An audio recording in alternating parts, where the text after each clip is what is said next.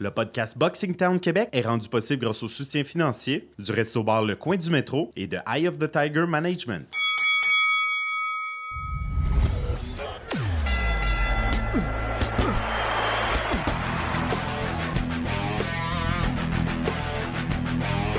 Vous écoutez le podcast Boxing Town Québec.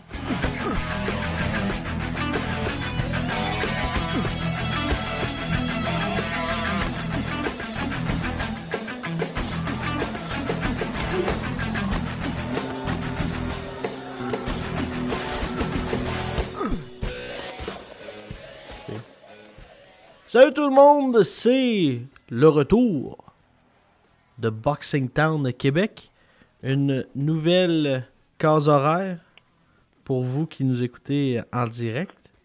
Là, les gens, Laurent, ils vont dire on peut les écouter en direct? on est en train de Ouais. les mélanger. D'un, tu les as mélangés pas mal la semaine passée en Ouais, disant mais- que c'était la fin. C'est pas la ouais, fin. mais je voulais, je voulais accrocher les gens un peu. Ah, je pense qu'ils sont pas mal, là. Et non pas que les gens s'accrochent, mais je voulais les accrocher. Je pense que les gens sont pas mal accrochés. Ouais, maintenant, dorénavant, le podcast aura lieu le dimanche pour mieux vous servir. Et c'est plus facile d'avoir des invités le dimanche parce que c'est euh, c'est le moment où normalement tu es en congé. Donc pour nous, c'est plus facile. Euh, Laurent travaille pas, je travaille pas. Donc ben, on euh, travaille pas, Vincent, on vit avec euh, les commanditaires. depuis euh, quelques jours à peine. on aura des nouveaux commanditaires à annoncer dans les prochaines semaines, mais Laurent n'est pas ici pour parler de commanditaires, mais on est ici pour parler boxe. Parce que, ben oui, comme vous le savez, on a un podcast de boxe. Et en fin de semaine, il y avait pas mal, pas mal de combats. En tout cas, c'était c'était moins tranquille qu'en fin de semaine prochaine. Parce qu'en fin de semaine prochaine, là, à part deux combats, il n'y a pas grand-chose. Les célibataires, pas, les célibataires, mais les gens qui sont en couple, les hommes qui nous écoutent. Ah, profitez-en. euh, même les femmes. Profitez-en, là. Vous louez un chalet, vous jouez le grand jeu, pétales de rose, euh, les, les grandes bouteilles de vin, et là, vous en profitez. Il n'y a rien à faire la semaine prochaine. Tu, tu peux même en- enregistrer le Eris Stanley Lara. Ah, puis même pas besoin de l'enregistrer. Euh, Laurent, Non, non. Anthony Derrell. Anthony Direl qui est redevenu champion du monde, une victoire contre euh, Avni Yildirim, Monsieur Robot, celui qu'on a connu contre euh, Schiller Hippolyte. Et ça s'est terminé coup de tête accidentel. Après ça, euh, Direl avait, une coupure à l'œil gauche. Et là, on est allé au juge. Et là, la ceinture WBC. Mais un juge donne 96-94 Direl. Le deuxième donne 98-92 Yildirim. Et le troisième donne 96-94 Direl. On était quand même dans les émotions, non sans un peu de controverse, hein, une coupure, euh, les, la split decision, euh, Yildirim, euh, tu sais, je regardais ça, puis on en parlera plus tard, j'ai un petit segment à la situation chez les 168 livres, mais euh, je regardais ce combat-là, puis euh, David Lemieux bat les deux. Ah oui, facile. Ouais. Facile. Il va falloir penser de plus en plus à ça du côté de David. Ben là, je suis en train de me poser la prochaine question, Laurent, là, puis je suis en train de me dire que mon favori, Joe Joyce, aïe aïe, Euh, sans dire Oui. qu'il y a eu de la misère contre euh, Berman Steven. On mais- oublie. Hey. Quelque chose qu'on semble tous oublier, là. Joseph Joyce est à son huitième combat il y a 23 ans. Avant que Deontay Wilder fasse un premier combat d'envergure, un premier combat contre un adversaire qui a du bon sens, je pense qu'il était 31-0. Euh, même chose pour Joshua. Euh, regarde pas l'autre bout du monde, regarde ici, sans rien enlever à Eric Barak, c'est lui qui affrontait Oscar Rivas à son 15e combat. Euh, regarde, c'est pas. Chez les lourds, c'est comme ça. Puis à son huitième combat d'affronter un ancien champion du monde de la WBC, il n'y a pas si longtemps, Steven était le seul qui avait résisté à Deontay Wilder. C'est lui qui est le seul qui n'est pas tombé. Écoute, euh, Joseph Joyce, on lui reproche d'avoir paru très lent, mais c'est peut-être simplement un peu trop massif à 263 livres. Peut-être c'est ça qu'on pourrait lui reprocher de couper une coupe de livres, mais les gens qui prennent pas Joseph Joyce au sérieux à cause de la performance d'hier, vous allez vous faire surprendre. Ce gars-là demeure du matériel à devenir champion du monde. Ça sera surveillé, hein, Laurent, à la suite, parce que contre qui euh, peut-il revenir? Moi, je pense qu'on va aligner euh, certaines victoires, là, comme les noms qu'on parle tout le temps, des peut-être euh, Kevin Johnson ou un gars comme il y a des locaux là-bas hein, aussi. Là. Il y a un nom que le nom m'échappe, mais un boxeur, je pense, David quelque chose. ils vont trouver des, vont trouver des adversaires, éventuellement, possiblement, qui pourraient affronter Derek Chichora. il disait qu'il était prêt pour Louis Ortiz. Peut-être que là, on va repenser Ortiz ou on va simplement le remettre dans, un an ou deux. Mais des, adversaires classiques pour faire des rondes, augmenter sa fiche. Humberto Soto l'emporte contre Brandon Rios. Hey, Humberto Soto est rendu à 38 ans. Il affrontait Rios qui a 32. Et là, on pensait que Soto, euh, c'était la fin. Hein. Soto, il a passé pro en septembre 97. Ses meilleurs jours sont derrière lui il a battu Brandbam Rios qui avait rien dans le corps. 118-112, deux juges, 119-111, c'était sur les ondes de Dazons à Tijuana au Mexique.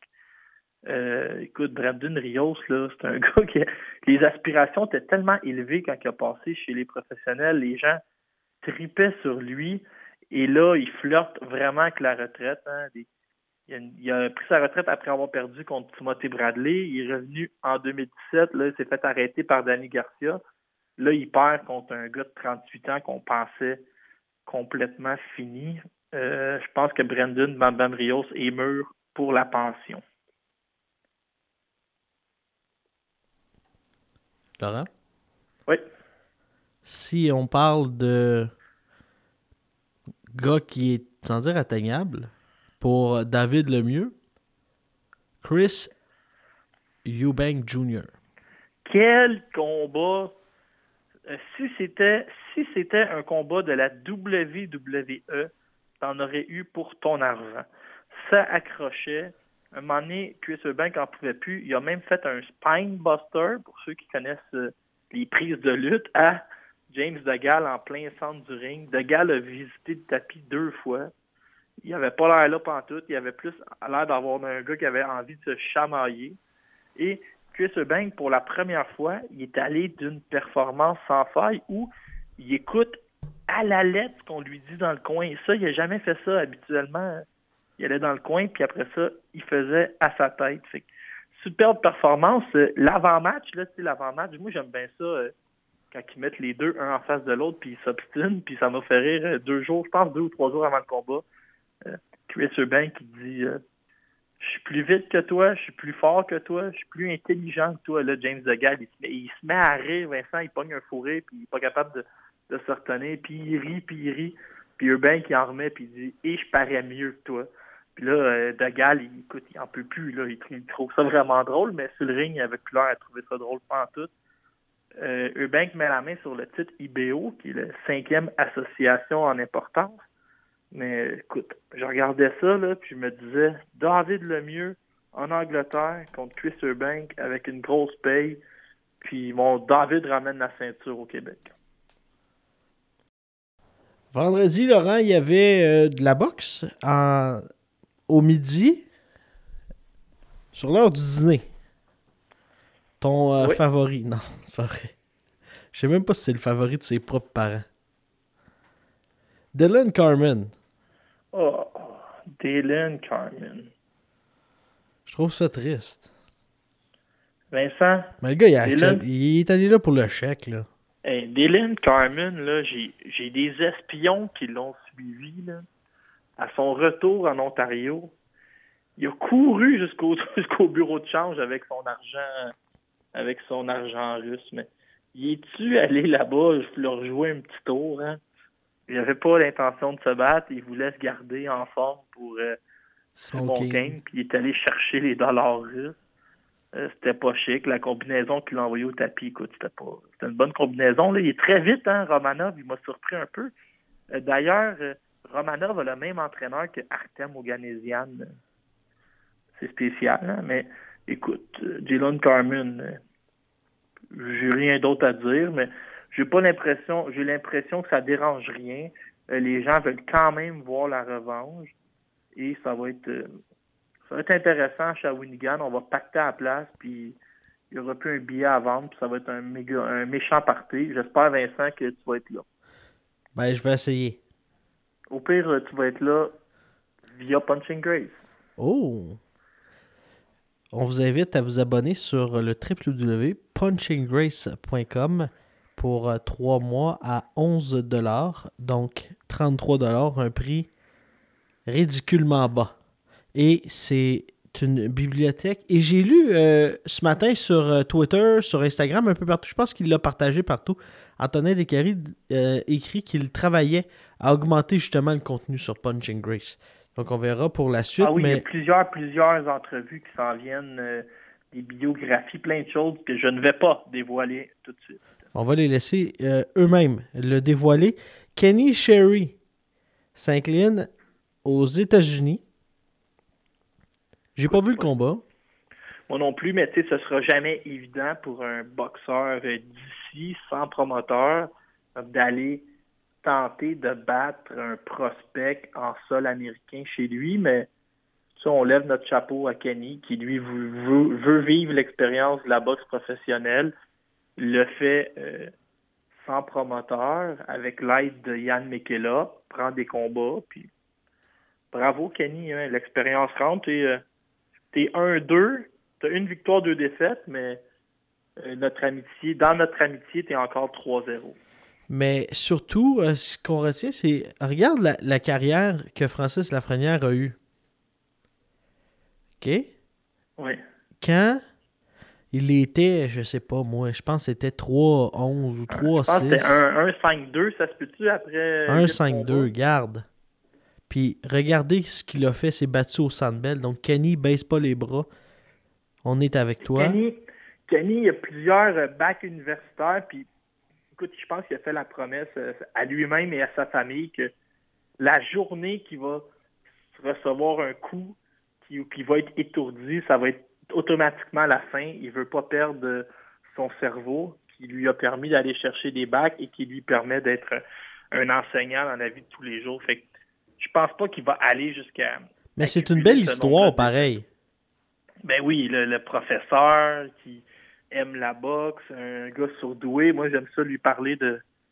Puis parler à Kenny de n'importe quoi. Tu sais, des fois, c'est arrivé, là, un moment donné, je savais pas c'était qui euh, Bernie Sanders à l'époque. Mais j'ai demandé à Kenny tout de suite.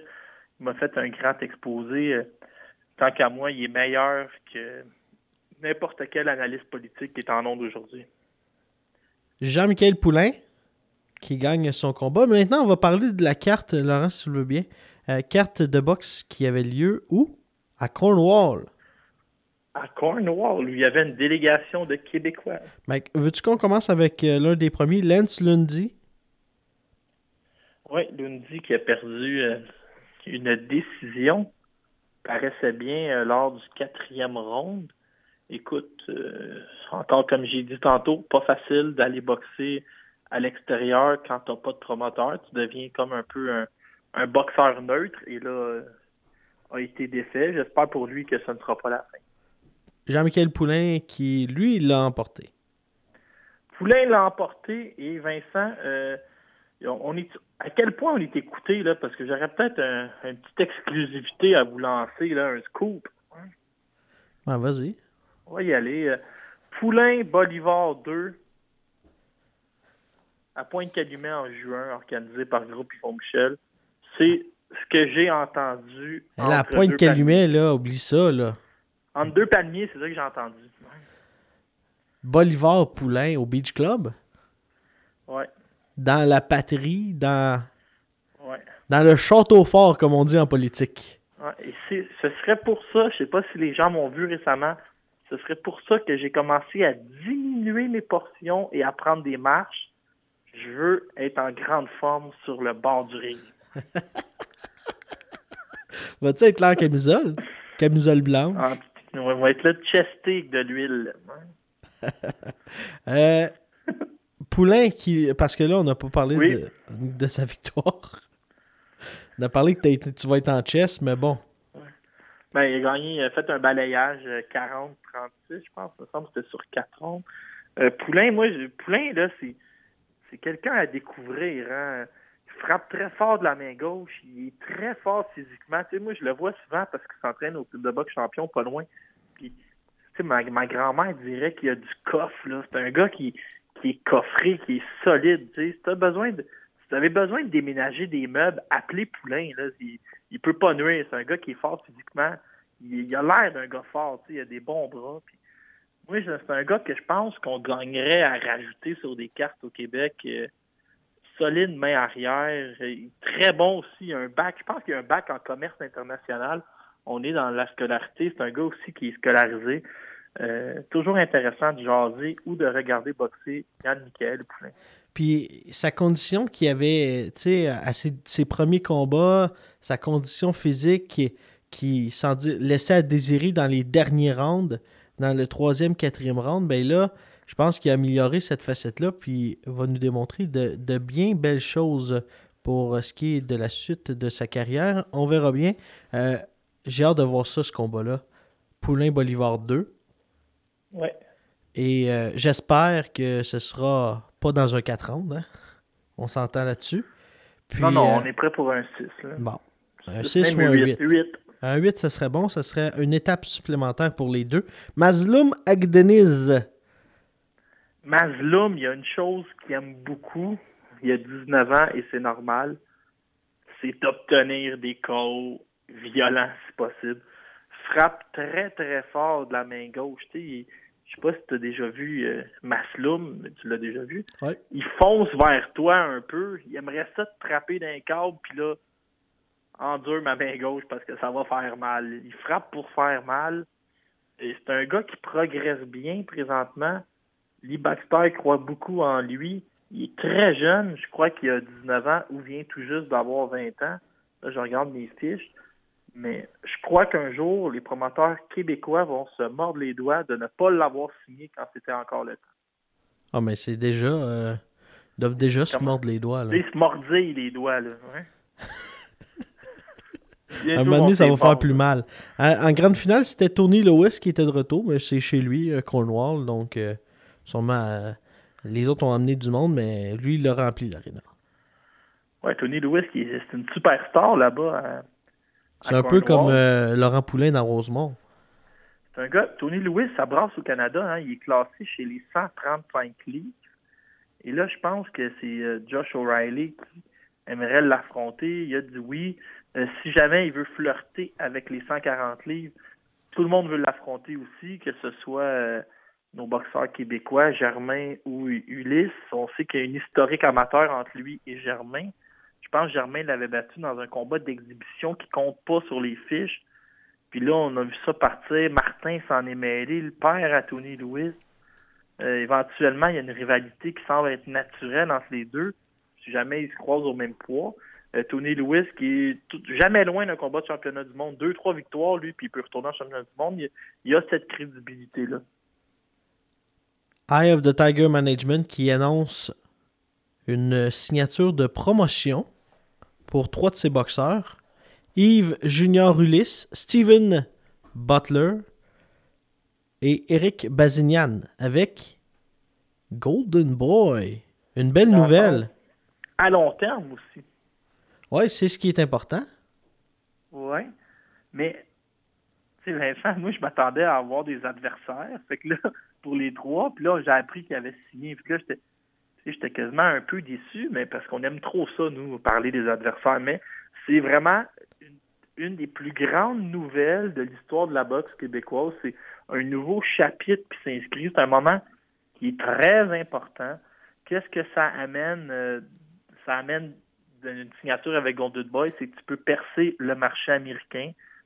C'est la qualité des adversaires aussi, la visibilité à l'échelle internationale. Et dans le contrat, et j'ai rencontré Camille et Stéphane ce matin, et je me suis assuré, dans le contrat, c'est très important, il va falloir qu'ils se battent à la maison une fois par année. Puis Camille, là, il rêvait, il m'a regardé, puis là, on a rêvé les deux ensemble, puis il a dit, imagine une carte avec David Lemieux, Butler, Ulysse, Bazinian, Simon Kane, Makhmoudov, Kim Clavel, on remplit tout ça, mais on vend des billets au Centre Bell, puis là, on, on rêvait. Puis c'est vrai que c'est pas, pas impossible, c'est vraiment une belle histoire, la télé pourrait être là. Là, t'as, tu t'as Oscar de la Hoya qui s'est dit très fier de cette signature-là euh, des trois Mhm. boxeurs. Les trois sont classés, tu sais, je pense qu'Ulysse, il y a un classement où il est sixième.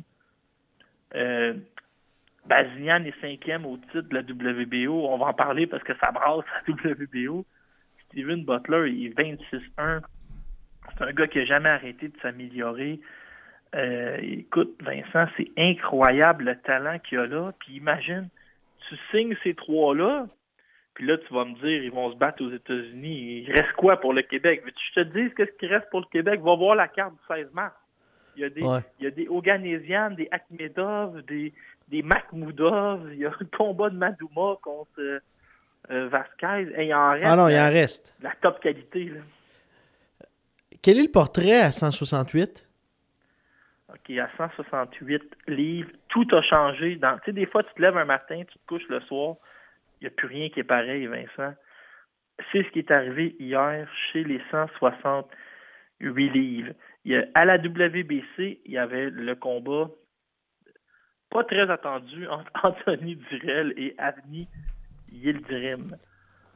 Le combat, la facture était vacante. Durel a gagné le titre. Mais tu sais, Anthony c'est grand bien de lui fasse d'être champion de la WBC. C'est pas un très grand euh, champion. C'est pas quelqu'un qui va transcender la boxe professionnelle. Et d'ailleurs, David Lemieux est classé cinquième à la WBC. À la WBA, le champion, c'est le plus solide de la gang, c'est Callum Smith. Lui, il est très solide. Il, a gagné le tournoi. Et tu as aussi un autre champion à la WBA, parce que la WBA multiplie les champions. Tu as Saul Alvarez. T'as- là, tu as Callum Smith, tu as Saul Alvarez et tu as John Ryder, l'aspirant numéro un, qui devrait, si tout va bien, affronter David Lemieux pour le titre régulier. Fait que là, Vincent, tu vas me dire, ça fait beaucoup de ceintures, tu as raison, mais ainsi va euh, la WBA. Et à la IBF, tu as Caleb Plante qui est champion et qui a euh, toujours pas d'adversaire. La rumeur, c'est qu'il pourrait euh, affronter Michael Lee qui descendrait de catégorie de poids. Mais où ça devient intéressant, c'est à la WBO. Tu sais, Billy Joe Saunders, on dirait qu'il est impliqué dans toutes les histoires de la boxe professionnelle. Là, Gilberto Ramirez avait annoncé publiquement qu'il allait monter chez les 175 livres et, selon le règlement de la WBO, devenir aspirant numéro un. Donc, on, on l'a retiré des classements de mars, mais sans qu'il ait envoyé de papier officiel pour se retirer. Et là, on a annoncé un combat entre les aspirants numéro 1, Billy Joe Saunders, qui avait été reclassé à la WBO, et l'illustre Sefat Issoufou. Que Frank Warren, promoteur, organise une conférence de presse, place les deux en championnat du monde, et quelques jours après, notre ami Gilberto Ramirez, il lève la main puis il dit Hey, je suis encore champion en 168, j'ai jamais envoyé de papier, puis je vais respecter euh, les ententes que j'ai, j'abandonne pas ce titre-là, puis à 175, j'ai pas aimé les options que j'ai eues, je bouge pas. Fait que là, on sait pas qu'est-ce qui va arriver avec notre bon vieil ami Billy Joe Saunders, qui lui s'est déjà reviré et est en train de lancer des défis à Chris Eubank présentement pour euh, les, les autres ceintures. Fait que c'est un peu la situation, Vincent, 168, on dirait que tu mets Chris euh, Billy Joe Saunders à quelque part, Ouais. puis la marde va pogner. Et euh, je sais, je, je vais peut-être te pogner là-dessus, Laurent, mais euh, Vas-y, vas-y. je sais pas si t'es, si prêt là, pour euh, ma prochaine question, mais euh, t'as tellement, je trouve que t'as bien fait ça. Je vais te poser la question euh, quel est le portrait à 147 livres? Non, non, c'est pas vrai. Chez les 140 scellés. C'est quoi le portrait à 175 maintenant? Oh, chez les 175, euh, bonne question, Vincent. Euh, je voulais, ce que je voulais te dire là, quand je t'ai demandé de me poser cette question surprise sur les 175 livres, T'as eu de de tout scraper oui, je voulais me plaindre. Ah, tu veux te plaindre de quoi? Euh, ben, à chaque semaine, je me plains. Là, on a changé de fuseau horaire. Le, le dimanche, je suis particulièrement heureux. Je vais peut-être un peu moins chialer, mais là, Ah, ça je c'est voulais, une me, bonne pro- je nouvelle. voulais me plaindre chez les 175 livres. Là, euh, Faites-vous une liste à la maison. Il y avait des duels incroyables. sur papier. OK? Et là, je peux te nommer tout de suite euh, les cinq prochains combats de championnat du monde. Il y en a des, il y en a qui sont officiels, il y en a qui semblent plus officieux, mais allons-y. À la WBC, Alexander Vozik va affronter son aspirant numéro 8, Doudou Ngumbu. Ngumbu, champion de la WBC francophone, j'ai rien contre lui, là. Mais c'était, je pense, c'était le quatrième, c'était celui qui était le sixième adversaire de Arthur Beterbiev à Chicago, puis à la dernière minute, ça n'avait pas fonctionné. Puis on lui avait amené euh, Alexander de Great Johnson comme adversaire de remplacement. Écoute, il n'y a rien d'excitant à voir Vosdik contre Ngumbu qui a six défaites. À la WBA, Dimitri Bivol va affronter son aspirant numéro 8, Joe Smith. Écoute, Joe Smith n'a pas gagné un round contre Sullivan Barrera, qui lui en a pas gagné un, s'est fait arrêter par Bivol. Pour moi, il n'y a rien de plus plate que ça comme, duel. À la WBA, tu sais, il multiplie les ceintures. Marcus Brown devrait défendre sa ceinture intérim contre Jean Pascal. J'ai rien contre toi, Jean, mais tu n'as pas été compétitif contre Bivol. Marcus Brown frappe encore plus fort il est gaucher, il a, un bon jeu de jambes. Je vois pas ça du tout comme un combat compétitif. Là, je viens de te parler de trois combats. Ces trois combats, pour moi, il n'y en a pas de combat. Arthur Beterbiev, on devrait apprendre cette semaine qu'il signe avec ESPN et qu'il va affronter le Suédois Sven Forling. Forling a déjà été passé KO il n'y a pas si longtemps par un illustre inconnu.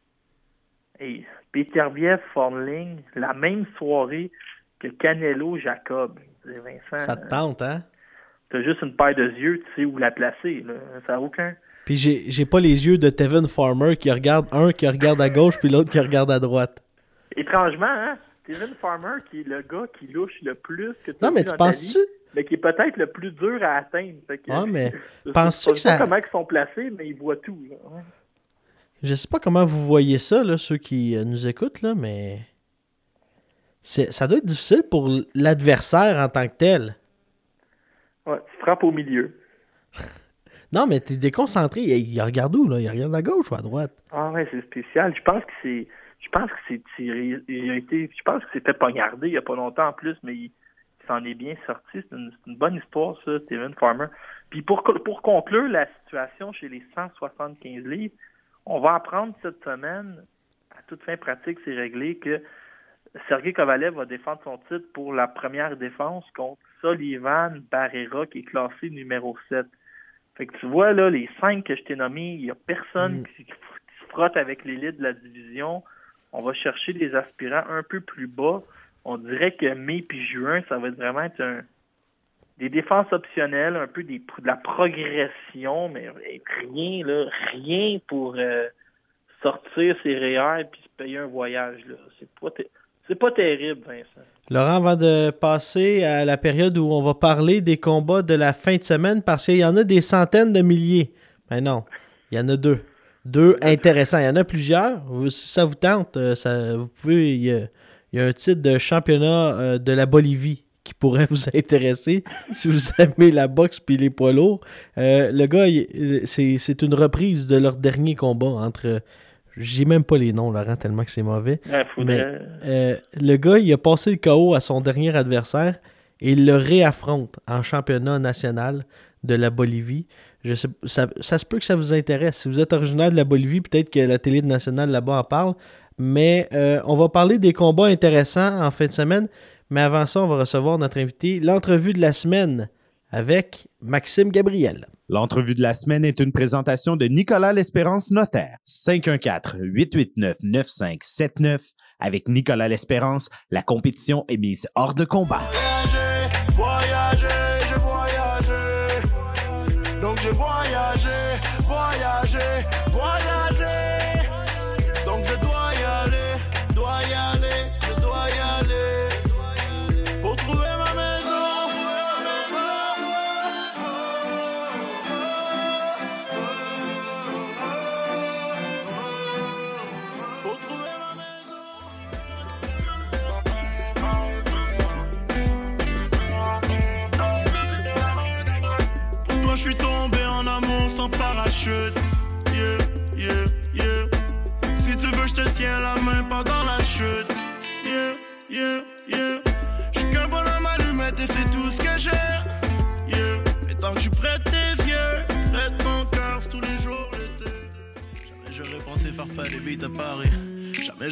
Jamais j'aurais pensé dire reposant peu Marie. Mais j'ai l'impression que je te parle encore. Que tu viens me voir quand je m'endors. Quand je m'endors. J'ai l'impression que je te parle encore.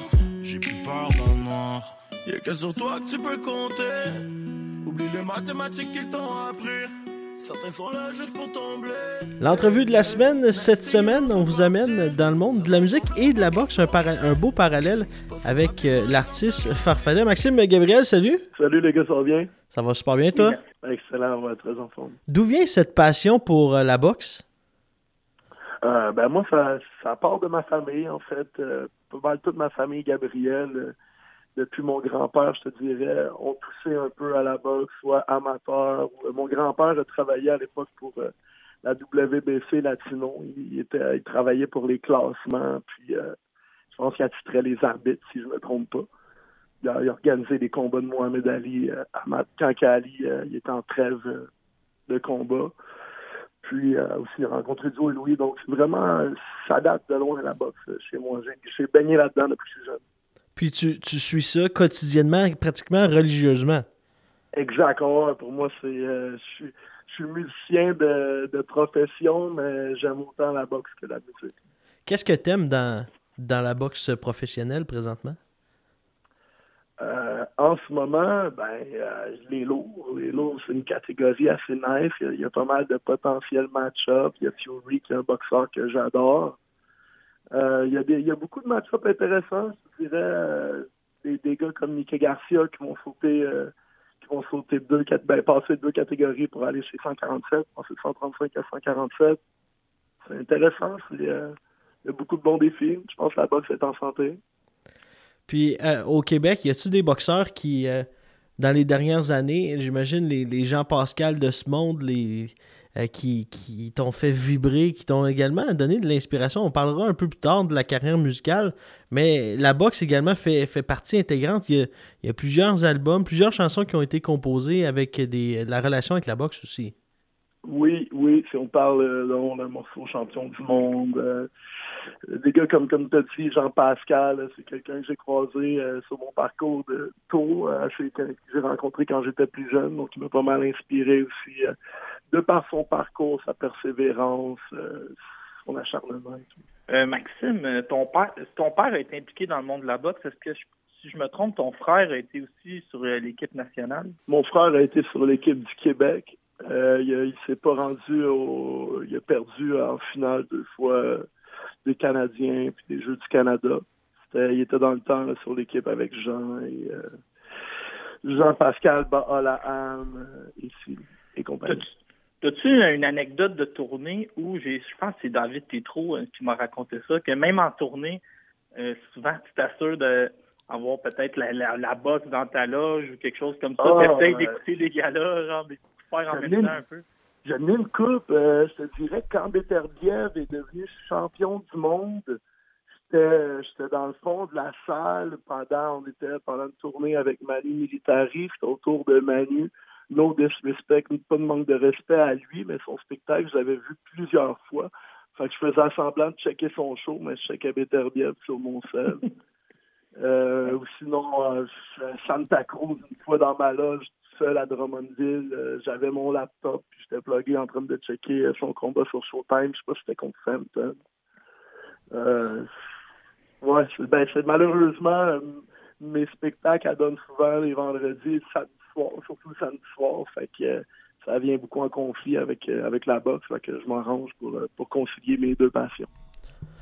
Et parlant de ta musique, d'où euh, ça a commencé justement ce parcours euh, musical? Euh, ça, ça date de loin, comme je te dis, euh, j'ai un côté de famille, mes Gabriel, les Gabriel qui sont dans la boxe. J'ai l'autre côté de famille, euh, le côté à ma mère, c'est beaucoup euh, de la musique. Donc, euh, j'ai toujours été pas mal dans la musique aussi, un peu comme dans la boxe. Euh, j'ai commencé très jeune à faire des spectacles. là. Je pense que mon premier spectacle dans un bar, je devais avoir euh, 14 ou 15 ans. Donc, euh, ça fait ça date de loin. C'est- la famille encore une fois, je te dirais. Et tu as une passion bien évidente pour la boxe, une passion aussi pour euh, le son, pour euh, la création de ces sons-là. Est-ce que comment ça. Parce que sans, sans te vanter, mais tu es, un des, des meilleurs à travers, euh, à travers le Canada, à l'international également. Tu as collaboré avec des artistes de renommée euh, dans le rap euh, international, notamment Cynic, Rémi. Euh, la liste est longue. Soulja, ça finit plus. là. Je pense que chaque artiste beaucoup. a, une- a un beat de, de toi sur, sur un ou l'autre de ses albums. Cette passion-là, comment tu, tu viens à, à développer ça, la passion pour les sons, pour le beat euh, making? Euh, c'est venu. euh, c'est quand même drôle comment c'est arrivé. Moi, à la base, c'est que je voulais avoir mes propres instrumentales, ma propre musique. Puis, j'avais pas nécessairement le budget à l'époque, comme j'ai commencé très jeune. J'avais pas le budget pour pouvoir m'acheter mes propres beats. Fait que, que j'ai commencé à les faire moi-même. Puis, de fil en aiguille, euh, c'est devenu. euh, J'en faisais une fois par semaine. Après ça, c'est une fois ou deux jours. Puis maintenant, euh, je fais ça tous les jours. J'ai pas le choix. C'est comme ça, ça vient naturellement. Puis la relation avec euh, Soulja, c'est arrivé comment? Euh, ça fait ça fait longtemps, je te dirais, quand que lui, euh, il, il a recommencé, quand il est sorti euh, de son séjour euh, en prison, euh, il, est, il, est- il a, il a recommencé à faire de la musique et tout. Puis moi, j'ai produit un de ses singles qui avait sorti euh, avec Mauvais Acte. Puis après ça, euh, quand j'ai sorti avec une fille, nos copines se tenaient ensemble, fait qu'on on est venu bonne amie en dehors de la musique aussi. Puis après ça, il y avait besoin, il avait besoin d'un DJ de remplacement. Puis euh, il m'a demandé de le remplacer. Puis de fil en aiguille, ben, on, on est en tournée ensemble depuis deux ans et demi. As-tu des anecdotes de, de, de tournée? Parce que des spectacles, tu en, en as fait des, des centaines, des milliers, une anecdote? Ouais. Euh, je- vite comme ça, euh, c'est quand même assez dur. euh, des anecdotes de tournée. Ben, vite comme ça, hier, euh, on était, on arrête au restaurant sur la route. Par- partout où qu'on arrête, on- il y, a- il y a des trucs assez drôles, inusités qui se passent en tournée, mais euh, je sais pas s'il y a beaucoup de trucs qu'on pourrait dire pendant le podcast. Ah, on peut tout dire. Sur le, sur, sur le podcast, c'est Ah, ça la beauté, on peut tout on dire. Est, on, est des, on, est, on est quand même rendu euh, des gars des gars bientôt mi-trentaine, on a des familles et tout, fait que les groupies, on laisse ça aux autres. Laurent a plusieurs anecdotes, par exemple. Ah, mais Ah, moi, euh, moi, pour moi, Farfadet, c'est, c'est- ça va rester euh, toujours la bonne vieille histoire où quand j'étais jeune, j'allais acheter. C'était l'époque où on- ce que j'avais à me mettre sous la dent, c'était un peu qui ici LMNOP. Puis là, j'avais besoin de nouveaux rap. Puis j'allais, je sais pas si tu vas t'en souvenir, chez Taboo Record, qui était derrière Oui. le, le Music Plus. Puis là, t'arrivais avec ton propre baladeur, puis il te laissait écouter les nouveaux CD de la semaine. Puis là, j'achetais un peu ce que je voulais. Puis là, j'avais acheté euh, Parler au nom d'une nation. Euh, tu sais, les gens, euh, ils savent pas ça, mais tu sais, Corias, euh, c'est là-dessus que je l'ai découvert. Card avec les. As-tu entendu le, Word Up de Card? Mais ça vient de là aussi. C'est là que j'ai appris à le connaître. Cet album-là était incroyable. Mais c'est quelle année, ça? Ça doit être 2002. C'est 2005. Non, c'est 2000. 2005. Je l'ai construit en 2003 et c'est 2004 Ok. et il est sorti en 2005. Puis il y a aussi, euh, sur cet album-là, il y a la première apparition de Rhymes euh, sur un album. Il y avait, je pense, Ouais. 16 ans. Donc, tu sais, c'est quelqu'un. Il y a beaucoup de gens qui, qui ont eu une bonne carrière après ça, Sonny Bruce, euh, qui, qui ont bien, euh, qui ont bien réussi dans le milieu de la musique. Si C'est un à- album qu'il faut rééditer. On, on m'en parle, on m'en parle. Je vais sûrement le faire un jour. euh, Max, y a-tu des une, une si t'avais à choisir la chanson que t'as écrite qui euh, avec qui tu vas tu vas amener avec toi dans ta tombe?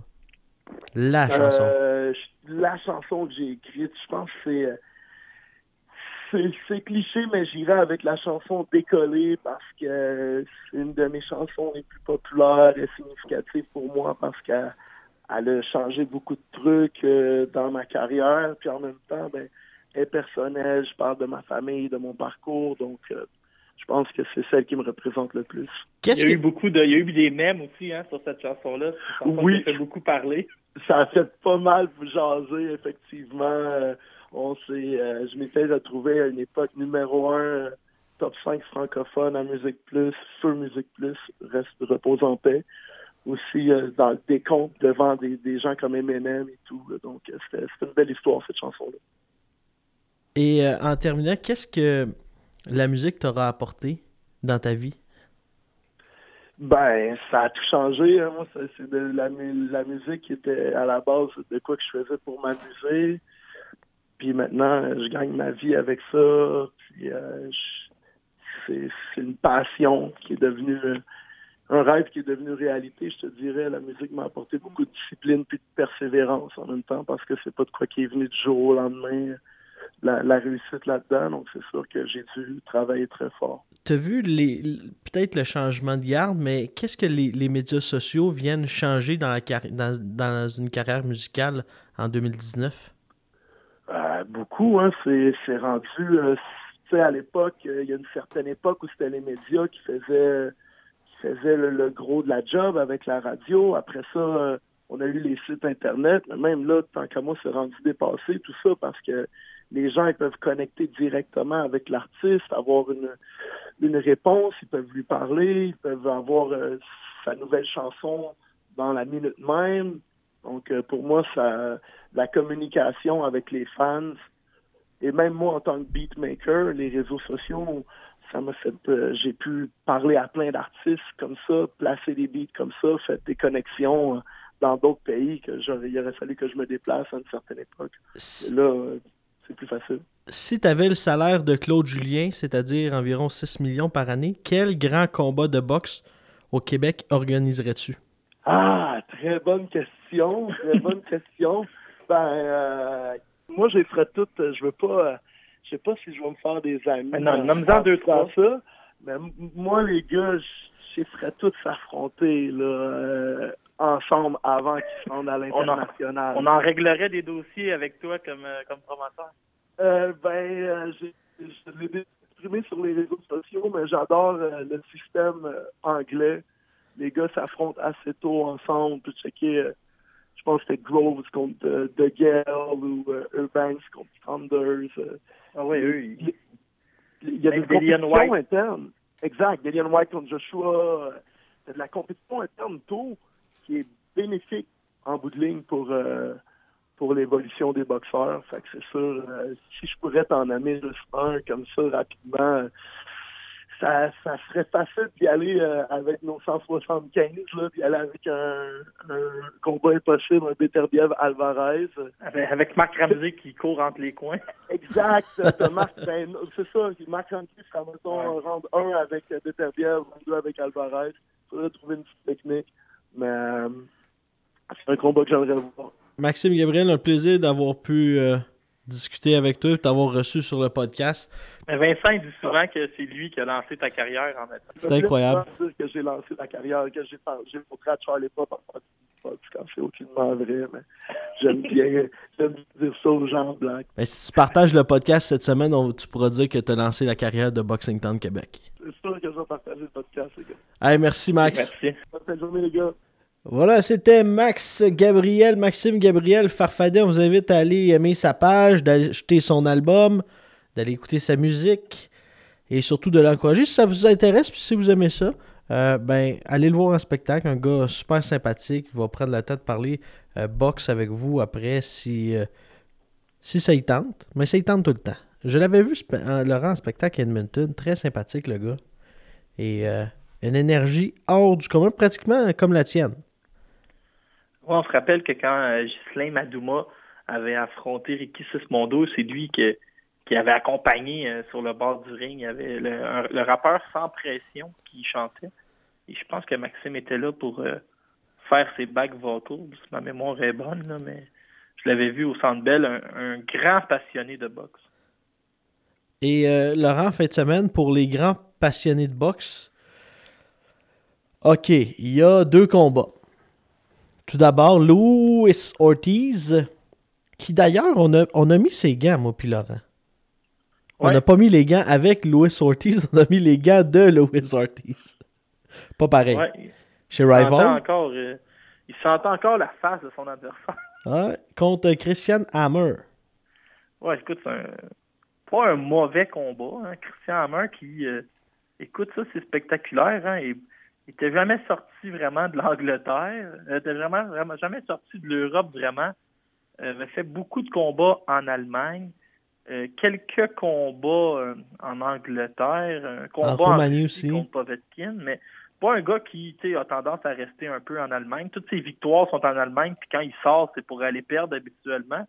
Euh, il n'y aura rien de nouveau. Là, il se dirige contre Louis Ortiz. Ortiz, c'est impressionnant, Louis Ortiz. Il a 39 ans.